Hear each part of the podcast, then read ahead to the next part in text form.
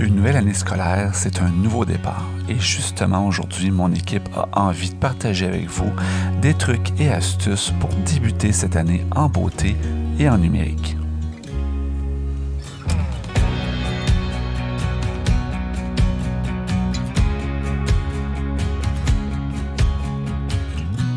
Bienvenue à Intention numérique.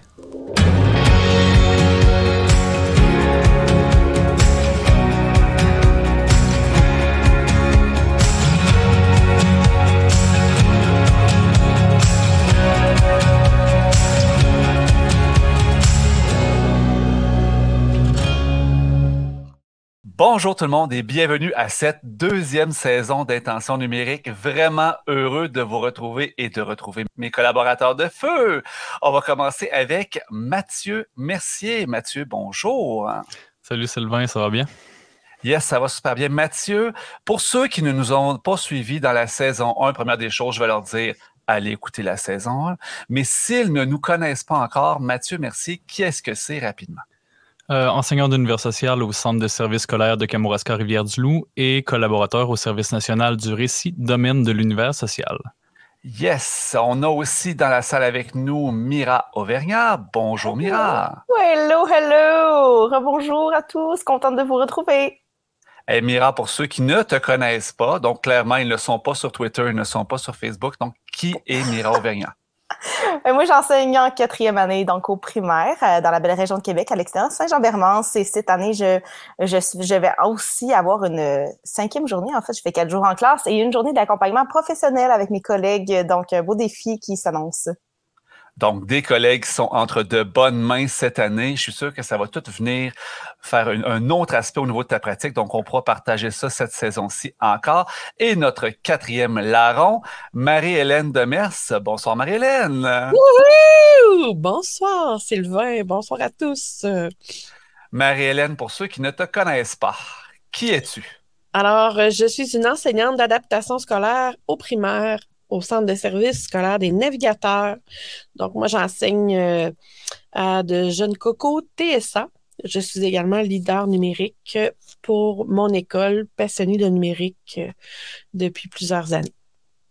Merci d'être avec nous, Marie-Hélène. Et de mon côté, donc, petite présentation rapide. Mon nom, Sylvain Duclos. Je suis enseignant de mathématiques et maintenant de robotique au Centre de services scolaires des navigateurs, leader technopédagogique. Je suis aussi responsable de la chaîne Une app par jour, un passionné, à la limite addict, des réseaux sociaux et vraiment heureux de tous vous voir cette année pour Intention numérique, saison 2. On a eu beaucoup de plaisir à la première saison et le but d'Intention numérique, c'est quoi? C'est vraiment de démystifier et de travailler sur une euh, mise en pratique vraiment logique et cohérente du numérique en éducation.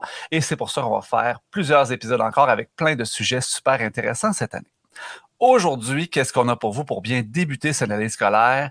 Cinq conseils pour bien débuter l'année scolaire en numérique. Et là, je vous entends déjà tous, la gang de petits crinqués. Et on va commencer, je pense, avec un conseil vraiment pour tous se mettre euh, au calme. Le conseil serait écoutons-nous. Donc, premier conseil, écoutons-nous. Et qu'est-ce que ça veut dire écoutons-nous de mon point de vue? Eh bien, en tant qu'intervenant, en tant qu'enseignant, il faut s'écouter. On n'a pas tous le même rythme d'appropriation euh, du numérique en éducation. On ne va pas nécessairement aller au même rythme que notre collègue, que ce que notre le centre de service scolaire va nous demander. Hein. On doit vraiment s'écouter pour que ça se fasse et qu'on soit bien là-dedans. Il ne faut pas que ce soit imposé. Il faut aussi écouter nos élèves. Des fois, on veut trop faire plaisir à nos élèves, on veut trop en faire, on veut faire du wow. Hein, parce que le numérique, souvent, il sert à faire du wow. Ça devrait pas, mais ça arrive. Donc, on veut faire du wow, puis on en fait trop, puis nos élèves, si on les écoutait, on verrait que c'est trop pour eux. Ça va trop vite, puis jusqu'à un certain point, ça peut nuire à leurs apprentissages parce que justement, ils sont trop déstabilisés. Donc, vraiment, on écoute nos élèves et on s'écoute nous-mêmes. Je ne sais pas si un de mes collaborateurs voulait venir peaufiner et ajouter sur ce point-là. Euh, oui, je rattrape la balle au bon. Tiens, l'écoute, ben, je pense que pour écouter, il y, a, un truc qui est très, très, très essentiel, c'est accepter que à travers cette écoute-là, il y a peut-être un changement qui va se faire et c'est souvent là parfois que ça accroche. Parce qu'on peut avoir l'air de quelqu'un qui écoute, mais s'il n'y a rien qui se passe avec la discussion qu'on est en train d'avoir, si euh, l'écoute, euh, c'est devant un mur fermé finalement, donc euh, il y a comme une ouverture à avoir aussi, puis c'est important de garder ça en tête parce que, comme tu disais tout à l'heure, ça, ça déstabilise les gens parfois le numérique et puis c'est important que pour qu'on avance, faut qu'on prenne tout le monde où on est rendu, puis c'est ça. Marie-Hélène? Je dirais que s'écouter aussi, c'est de d'accepter, en s'écoutant, on accepte d'être qui on est et de ne pas entrer dans le vice de se comparer avec nos collègues pour se mettre une certaine pression. Donc, c'est vraiment, hein, comme tu disais, d'aller à notre rythme, puis euh, de faire attention à nous là-dedans parce que ben, le numérique, c'est une chose parmi tant d'autres en éducation. Donc, on, on a beaucoup de jobs, donc il ne faut pas s'épuiser en partant en se mettant cette pression-là. Puis le numérique, c'est d'abord et avant tout un outil, hein, c'est pas une fin en soi, c'est un outil. Puis je connais pas grand menuisier qui utilise des outils qui ne leur sont pas utiles, puis qui traînent des outils avec eux autres qui vont leur nuire dans leur travail. Donc, on utilise les bons outils, on s'écoute, puis quand c'est utile, on l'utilise. Quand c'est pas utile, on ne l'utilise tout simplement pas. Mathieu, je crois que c'est à toi que je vais demander de donner notre deuxième conseil, ton truc. Oui, en fait, c'est euh, un truc pour la formation continue liée à l'utilisation du numérique en classe. Euh, je vous dirais miser sur la formation, sur les auto-formations et les webinaires. Pourquoi? Parce que ça permet de le placer dans ton horaire au moment où tu le souhaites. Ça te donne de la flexibilité, ce qui euh, est quand même un avantage incomparable versus les formations, par exemple, en présentiel qui sont dans une plage horaire de 9 à 10 le vendredi matin.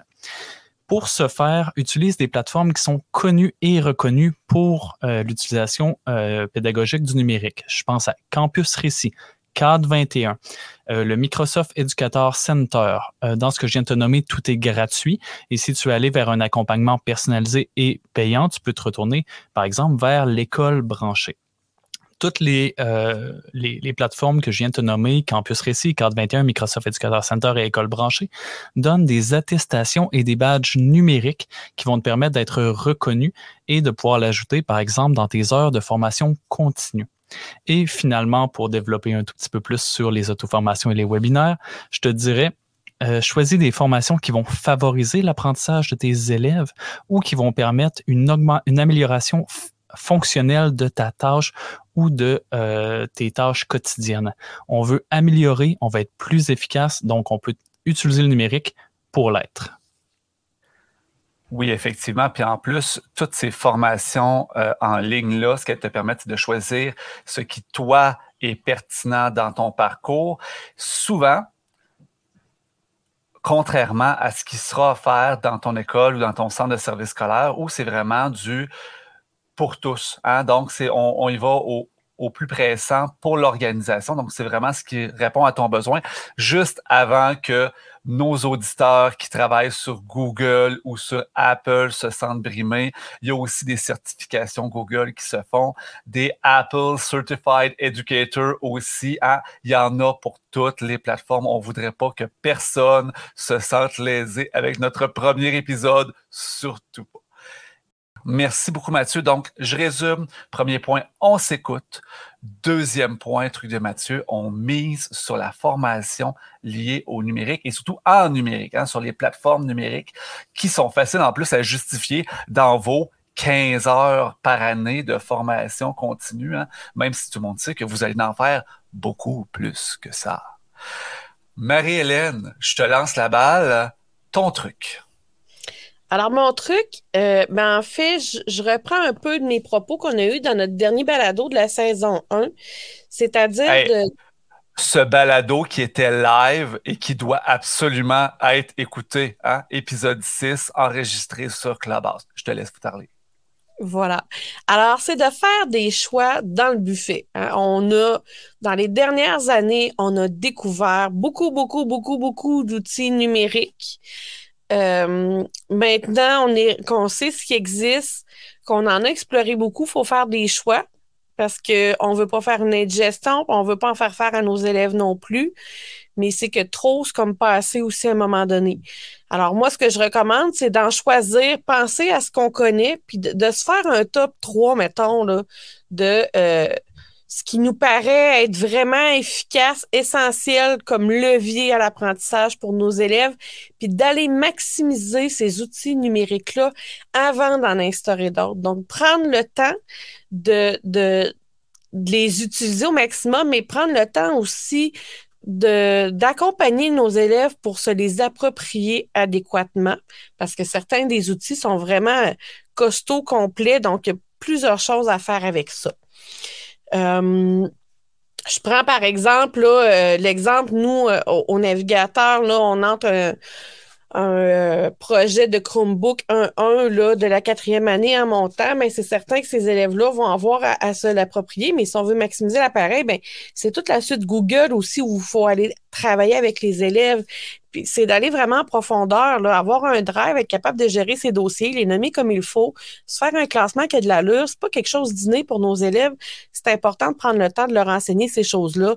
Euh, d'autres petits trucs là, comme ça qui me venaient, là, mais de, prendre le temps de, d'expliquer comment, comment on peut se mettre des favoris dans notre barre Google, pour les élèves, toutes les petites choses qui fait qu'ils, qui vont aller optimiser leur appareil puis faciliter leur vie finalement je parle de Google, mais on s'en va dans le même sens avec les iPads ou avec Microsoft, évidemment. Puis finalement, mais je veux juste faire un petit rappel. Euh, c'est important avec le numérique que le, numérique, ça reste un outil au service d'apprentissage. Tu le disais tantôt, Sylvain. Donc, c'est important de bien cibler notre intention pédagogique et ensuite de cibler un outil numérique qui va être notre levier pour euh, cette intention pédagogique-là. Euh, afin d'être vraiment optimal. Donc, le numérique, c'est pas un surplus, quelque chose qu'on fait en plus, c'est quelque chose qui s'intègre à notre pédagogie. Et il y a tellement de belles choses dans ce que tu viens de dire, Marie-Hélène. J'osais pas te déranger. Première des choses, l'intention pédagogique en lien avec le numérique. C'est pas pour rien que ça s'appelle intention numérique. Hein? On s'entend donc vraiment miser sur l'intention pédagogique. De, c'est pas du surplus le numérique. C'est un outil, ça vient remplacer. Ça nous permet de faire différemment. Donc, ce n'est pas quelque chose qu'on ajoute. C'est pas une surcouche, c'est pas un crémage. Hein? C'est vraiment, ça remplace le cœur de notre enseignement et ça vient nous aider. Ça vient aider les élèves dans leurs apprentissages. Donc, je résume, Marie-Hélène, on fait des choix dans le buffet et on commence par travailler en profondeur avec nos leviers, donc les applications, les ressources clés pour notre enseignement avec le numérique. Très sage conseil. Est-ce que Mathieu Mira voulait en ajouter là-dessus? Hey, ma gang est sage, elle est ils sont tous en nuance ce soir. je ne sais pas qu'est-ce qui s'est passé avec ma gang. je pense qu'il y a une invasion extraterrestre. C'est pas vraiment. Capoté. On va passer à Mira Auvergnat. Mira, de quoi tu voudrais nous parler? C'est quoi ton truc, toi? Ben moi, j'ai envie de vous parler de continuité et de cohérence. Parce que là, on a parlé de formation, on a parlé de faire des choix. Et je trouve que c'est important pour être en mesure de faire ces choix-là, de s'asseoir avec ton monde à l'école et d'en parler. Parce que on peut pas tout le monde se garrocher dans plein de plateformes différentes. Un pour les parents, et j'imagine seulement le parent qui a trois enfants dans ton école et qui devrait utiliser comme à chaque fois des plateformes différentes et euh, on veut pas de burn-out numérique. Donc, on veut vraiment utiliser des plateformes qui sont déjà en place à l'école euh, et qui euh, sont, probablement connues des collègues en plus. Donc là, on est encore capable d'aller se donner des coups de main entre nous et de minimiser finalement l'utilisation de ces plateformes-là en toujours en gardant en tête notre intention. Je prends par exemple, parce qu'on en a très peu parlé la dernière saison, évidemment, de CISA, euh, ben J'en ai parlé avec mes collègues, évidemment, à l'école, puis on s'est questionné. Est-ce que c'est quelque chose qu'on garde jusqu'à la fin de, de du primaire? Est-ce que les profs au troisième cycle étaient plus à l'aise de, de le tasser un petit peu, puis d'utiliser davantage Classroom pour vraiment, vraiment euh, que les élèves euh, comprennent bien son utilisation puis soient efficaces? Parce que, comme ma, ma gentille directrice nous le rappelait, il euh, faut qu'on réfléchisse au profil de sortie de nos élèves euh, pour savoir vraiment là à quoi on s'attend d'eux lorsqu'ils arrivent au secondaire. Et puis ça, ben ça prend ça prend quelqu'un qui va y réfléchir puis qui va se poser la question et qui va aller la poser la question aussi euh, à des gens justement du secondaire pour qu'on soit en mesure de vraiment bien les outiller. Ensuite de ça, ben euh, je pense qu'il truc important qu'il faudrait vraiment rappeler, c'est la rencontre de parents ou même début d'année en fait c'est d'informer nos parents des outils, des plateformes numériques qu'on va utiliser et du pourquoi on les utilise. Parce que parfois, euh, ça peut paraître beaucoup pour des parents qui font comme Ah non, pas encore ça, non, des mots de passe, non, des affaires. Puis là, ils se sentent perdus. Quand c'est clair le pourquoi on les utilise, ça, c'est parce que en mathématiques, je suis capable d'aller pousser un petit peu plus loin les élèves. Ça les déstabilise, mais on le voit d'une différente façon. Euh, ceux qui savent de quoi je parle, moi, NetMath, c'est quelque chose que j'apprécie beaucoup dans ma classe parce qu'on sort de la façon dont c'est présenté dans le cahier d'exercice. Puis là, les élèves, je sais que ça échec un peu, mais ça leur rend service en bout de ligne parce qu'ils doivent se sortir de leur zone de confort. Donc, expliquer aux parents pourquoi on utilise ces plateformes-là, leur dire à quoi ça va servir, puis grosso modo comment ça fonctionne, mais les rassurer qu'on est toujours là pour les aider, évidemment. Finalement, euh, ben, s'informer des projets apprentissage numérique qui sont faits dans les différents niveaux. On parlait de cohérence de plateforme tout à l'heure. Ben, même chose pour les projets. On veut pas brûler les, le stock de robotique que le troisième cycle va faire euh, en quatrième année. Fait que, tu sais, là, on utilise les outils qu'on a, on s'informe des outils qu'on a à l'école et du matériel, en fait. Et puis, ben, on s'assure que euh, il y a une cohérence, puis il y a une cohésion dans les projets qui sont faits année après année. Puis finalement, ben, s'inspirer de nos collègues, je pense que c'est quelque chose qui est important de rappeler pour qu'on puisse créer euh, des activités qui sont engageantes pour les enfants, qui sont stimulantes et qui ont un sens pour eux aussi, que c'est pas juste, euh, comme on disait tout à l'heure, faire du wow pour faire du wow, parce que les enfants, là, aujourd'hui, ils sont habitués au wow. Faut les accrocher avec autre chose que ça. Donc voilà. C'était mes petits trucs. Bonne rentrée scolaire. merci beaucoup, Mira. Donc, cohérence et ce que l'expression que j'ai vraiment le plus appréciée, c'est profil de sortie. C'est tellement important de penser au profil de sortie de nos jeunes à la fin du primaire, à la fin du secondaire, puis penser à cette progression des apprentissages numériques que nos jeunes devront faire pour en faire des citoyens numériques. On l'a vu dans les dernières années, tout l'enjeu de la citoyenneté numérique, à quel point c'est important, puis à quel point nos jeunes sont lancés dans ce monde-là, ben, ça commence dès le préscolaire, l'apprentissage du numérique, même à la maison, on s'entend donc, ils sortent de l'utérus puis ils commencent à apprendre le numérique. Donc, c'est vraiment important de penser à ça au profil de sortie. Puis ça nous fait vraiment des décisions qui sont pas mal plus éclairées, puis euh, des apprentissages qui, sont beaucoup plus cohérents. Bon, si on veut en sortir, faut passer à notre cinquième et on est bon. cet épisode sera, un des plus courts de Intention numérique, un des plus concis. On se félicite tous, gang. Donc, notre cinquième conseil concerne je vais reprendre ce que Mira a dit au niveau de la communication.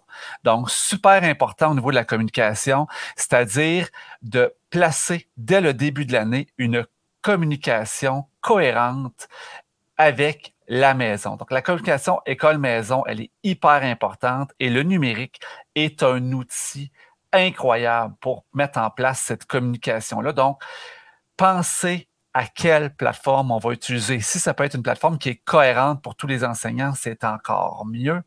Se présenter aux parents, placer nos, euh, nos limites aussi hein, par rapport au numérique, c'est-à-dire, oui, vous pouvez me rejoindre, par exemple, par courriel en tout temps. Cependant, soyez conscient qu'il n'est pas nécessaire pour moi de vous répondre tous les soirs. Donc, si c'est une urgence, je vais peut-être vous répondre.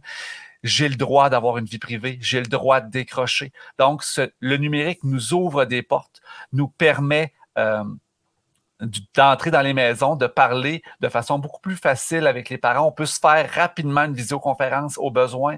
Euh, on peut être euh, tenté d'ouvrir un messenger avec les parents, même si c'est une plateforme qu'on n'utilise pas nécessairement pour ça. Se placer des limites, s'assurer d'être bien là-dedans mais s'assurer aussi d'avoir ce canal-là qui est ouvert en permanence avec la maison parce qu'on sait que le travail d'équipe entre l'école et la maison, c'est vraiment une clé pour la réussite éducative de nos jeunes.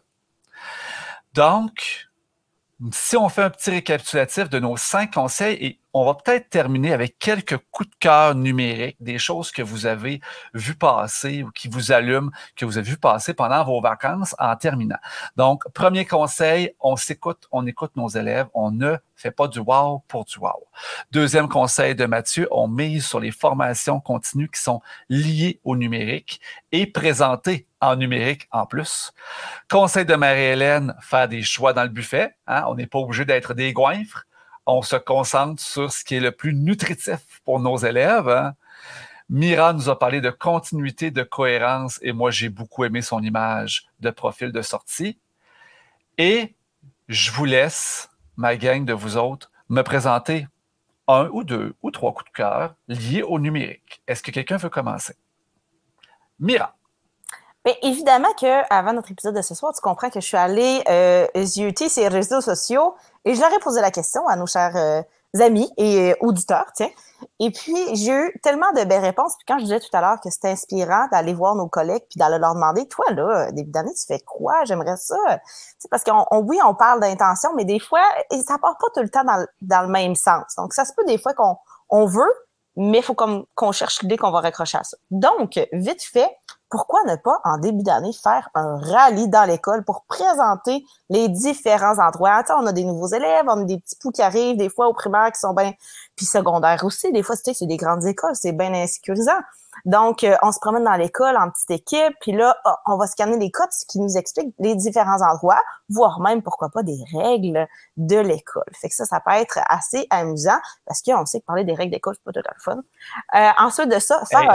je ben oui, Une belle plateforme pour ça, là, Deck Toys. Oh. Deck.toys permet de gérer ça. Ça a l'air d'un jeu de Mario Bros 3, puis on peut générer automatiquement les codes QR à l'intérieur. C'est vraiment génial. Je te laisse continuer. Euh, je vais aller explorer ça, certain.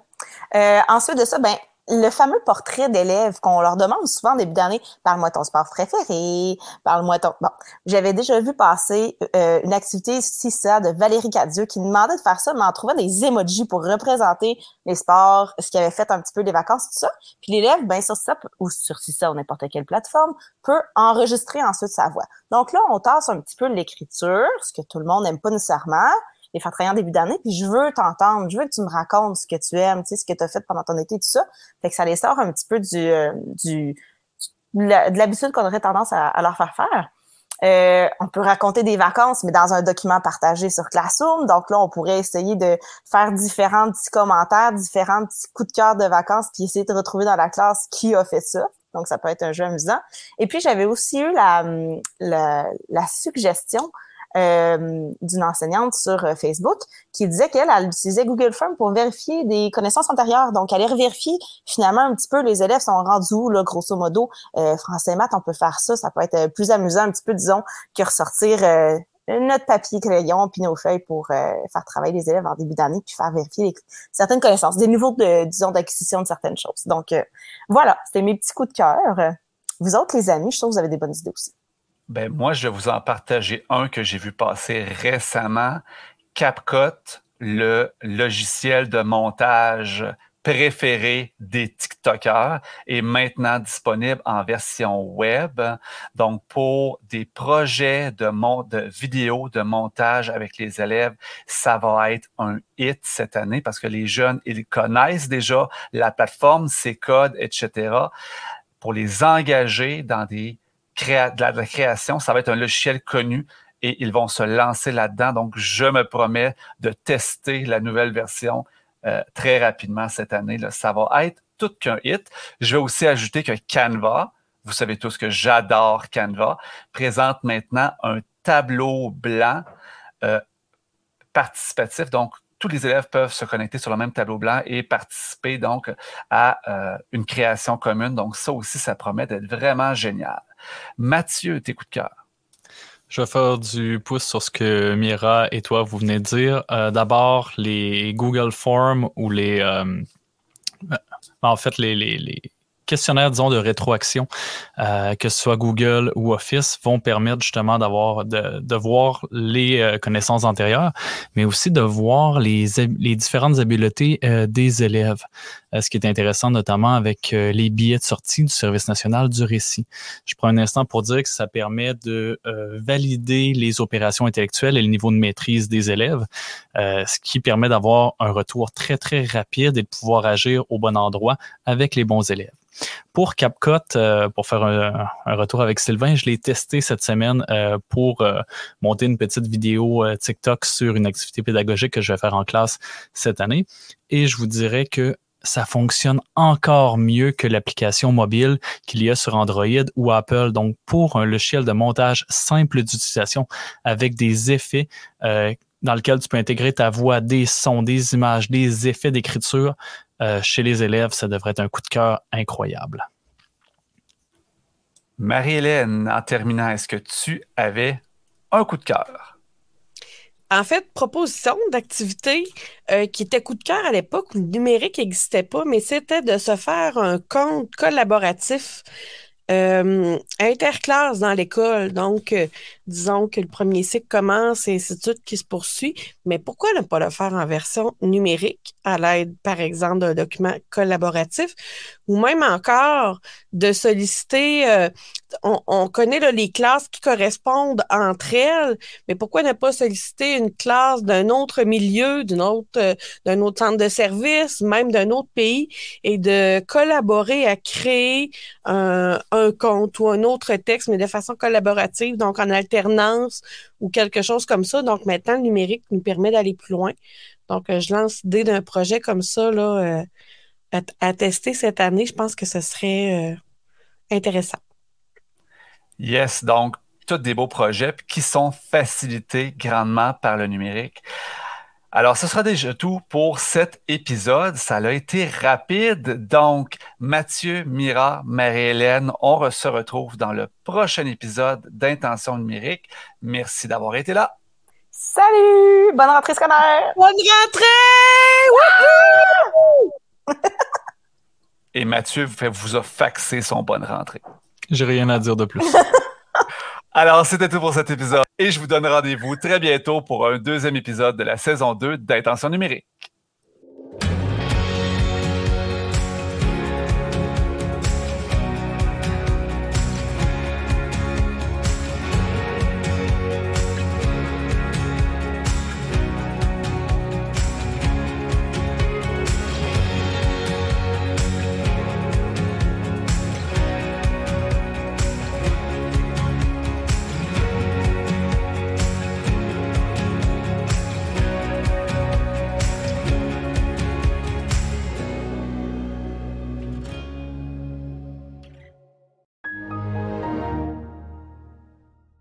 Bloopers! Fait que Sylvain, toi, tu rates les débuts et la fin, pour le reste, ça va. Exactement. Il n'y aura pratiquement pas de bloopers. C'est toi qui nous dit de faire attention au montage. C'est toi qui les fuckés. Bonjour tout le monde. C'est Sylvain de Une app par jour et vous êtes. Euh, on est. Là. Ça, je vais le couper, c'est facile. Hey, faut que tu te. Là, c'est parce que j'ai un lag dans mon écran, puis ça me gosse vraiment. Là. Vous ne m'entendez pas laguer, vous autres, c'est correct? Hein? Et ce premier conseil, c'est. Hey, euh, sérieux, la moitié du temps, on est donc ben hot! On est en feu, ça fait du bien, une pause de cerveau!